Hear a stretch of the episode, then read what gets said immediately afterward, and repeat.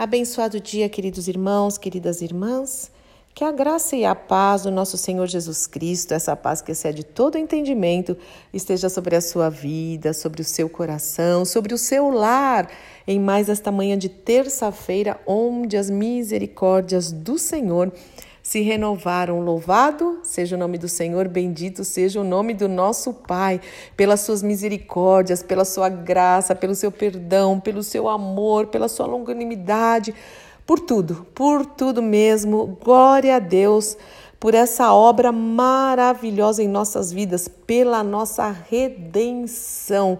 Eu amo simplesmente amo esta palavra, redenção. É muito profunda, é, é forte, né? É uma palavra poderosa. Glória a Deus pela vida de Cristo Jesus. Senão nós não não haveria chance para nós dessa redenção se não fosse por nosso Senhor e Salvador Jesus Cristo, Jesus o ungido. Você sabe que é isso que significa, né? Jesus Cristo é o ungido, o Emanuel, que é o Deus conosco, Jesus de Nazaré. Louvado seja o seu nome.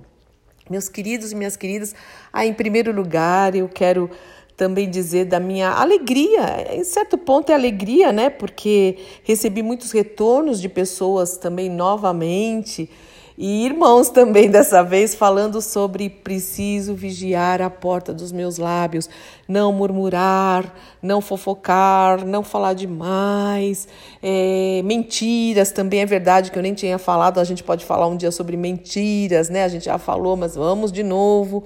É, o pai da mentira é o diabo, a gente tem que tomar muito cuidado, porque o Senhor, aquele que está em Cristo, se firma na verdade, tem que se firmar na verdade. Jesus é a verdade, a palavra do Senhor é a verdade. Nós somos filhos de Deus. Então, vamos lá, falando sempre a verdade, né?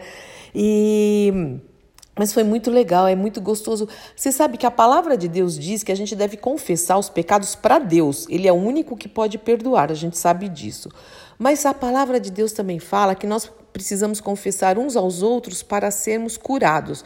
Confessar a Deus para ser perdoado e confessar para alguém não é para expor a vida como muitos fazem nas redes sociais. Não faça isso, por favor, e nem fica falando da sua vida, da vida, né, às vezes alguma situação em casa mesmo, ou no, ou no próprio trabalho, ficar falando para todo mundo não. Tem alguém da sua confiança, alguém que seja uma pessoa muito de Deus, que você possa abrir o coração, uma pessoa que realmente você pode pode confiar que vai ficar entre você e ela e que vai orar com você, vai te ajudar para ser curado. É muito bom, às vezes, quando a gente conversa. Outro dia, numa das meditações, é, acho que foi. Não, acho não, tenho certeza. Foi sobre colocar o lixo, né, as coisas debaixo do tapete e não resolver.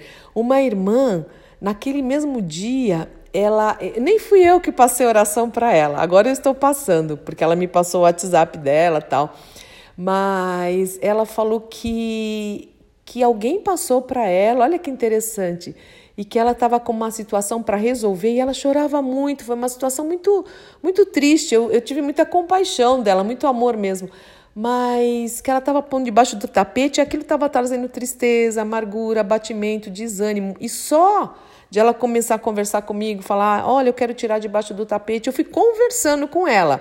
A gente nem tinha marcado de conversar, depois a gente marcou pessoalmente.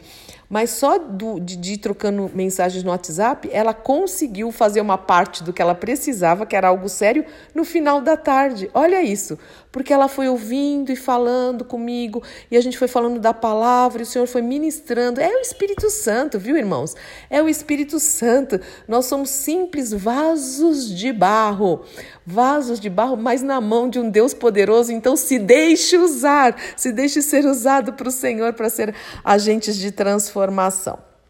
E, mas a minha palavra para hoje é justamente também um alerta para a gente vigiar e orar sobre os últimos dias. Na verdade, eu gostei desse título aqui, que diz sobre os perigos dos últimos dias, né? E porque a gente vê os sinais da vinda de Cristo mesmo, é inegável. Até aqueles que não leram a Bíblia, nem confessaram Jesus como Senhor, que ainda não tiveram encontro com Cristo, a gente vê o pessoal falando, ah, é o fim do mundo, que não é o fim do mundo, né? A gente sabe que a gente está esperando o arrebatamento, né, da igreja. Mas a gente vê que está próxima essa volta do Senhor. O Senhor veio uma vez e ele disse que voltaria, né? E voltaria agora para buscar a sua noiva, para buscar a sua igreja. Que lindo isso, né? E a gente, o Senhor Jesus deixou vários sinais. A gente vê sinais nos céus, a gente vê acontecendo no dia a dia, nesse sistema, as notícias, as pestes, tudo, tudo está realmente se afunilando. É inegável, é inegável. Mas o Senhor também ele fala muito para a gente prestar atenção em alguns sinais de comportamento do ser humano. Sempre, né? O pecado ele sempre esteve aí desde lá de trás, né, Léo? Desde Adão e a gente vê o comportamento, o pecado. Mas agora, irmãos, o negócio está ficando muito feio, mentes cauterizadas, coisas esquisitas acontecendo. Ontem eu estava conversando com um casal muito querido que tem uma filha pequena, tem duas filhinhas, né? Mas eles estavam falando na escola, contando algumas coisas que acontecem na escola, que eu fico falando, meu Deus, tenha misericórdia das crianças, dos jovens, dos adolescentes que estão estudando, porque é contrário, totalmente contrário à palavra de Deus. E antigamente não, os nossos pais, eles nos ensinavam caráter, o que era certo era certo, o que era errado era errado. A palavra de Deus nos ensina isso, bênção, maldição, pecado, santificação, isso sim, isso não. A palavra de Deus é clara, mas está uma bagunça. É essa palavra que eu posso usar no momento, uma bagunça. E também, então é, na verdade é isso que eu quero falar com vocês. Eu quero ler um texto que fala justamente sobre alguns sinais, não só aí na criação, não só os sinais na, na, na dos acontecimentos em si aí, da, da, das notícias, né, de tudo que está tá uma baguncinha, mas eu quero falar de sinais de comportamento com vocês. E vamos lá, eu não vou falar, eu vou ler a palavra de Deus, que está lá na 2 Timóteo, que fala sobre os perigos dos últimos dias. Vamos acompanhar, ver se você concorda comigo. Olha como a palavra de Deus é atual. Ó, como a palavra de Deus, ela é. Parece que você está vendo a notícia, lendo, né? Lendo notícias, vendo noticiário, ouvindo. Puxa, que coisa. Então vamos lá. 2 Timóteo 3 fala o seguinte: Irmãos, saibam que nos últimos dias haverá tempos muito difíceis, porque as pessoas só amarão a si mesmas e ao dinheiro Irmãos, como isso é verdade. Até as pregações, pregações humanistas, em vez de centrar a pregação em Deus, ele ser o centro dos cultos, não é, é na pessoa. Se ame, a sua autoestima, você é tão importante. Então pararam de glorificar o Senhor como uma pessoa, né? É uma idolatria, é, é uma ego, egocentrismo como é que é? Pessoas egocêntricas, voltadas para si mesmo. Amarão só a si mesmo e ao dinheiro. Lembrando que o dinheiro é uma bênção se for usado para o reino de Deus e para usado para o nosso dia a dia. Mas a palavra de Deus diz que o amor ao dinheiro é a raiz de todos os males, não é de alguns males, é de todos os males, a avareza, né? A o, o, eu preciso ter, não é o ser, mas eu preciso ter. Bom, vamos continuar. Os homens e as mulheres, né, o ser humano, serão arrogantes e orgulhosos, zombarão de Deus, e a gente vê isso muito, né? Desobedecerão a seus pais e serão ingratos e profanos. Os, ser, os seres humanos serão ingratos e profanos. Isso de desobedecer aos pais, meu Senhor, antes os nossos pais, eles só olhavam para a gente e a gente obedecia. Agora os pais falam, falam. Crianças que, que às vezes a gente vê batendo nos pais, pequenininhos, meu Senhor, pais, coloquem limite nos seus filhos, isso vai ajudá-los, porque as crianças não podem ser entregues à sua própria sorte, sorte. Nós precisamos corrigir sim, em nome de Jesus. Continuando, não terão afeição, nem perdoarão. Isso é um coração endurecido, né? Serão caluniadoras, uh, dos outros e não terão domínio próprio, não terão equilíbrio, não terão autocontrole, fazem o que querem, a hora que querem e ai de alguém se vier me repreender, falar que isso não está certo, né? Não, não, eu sou o dono, né? A, enfim, da verdade. Serão cruéis e odiarão o que é bom. Trairão os amigos. Uau! serão imprudentes, cheios de si e amarão os prazeres em vez de amar a Deus. A gente vê isso na própria congregação. Pessoas que amam mais os prazeres do que a Deus.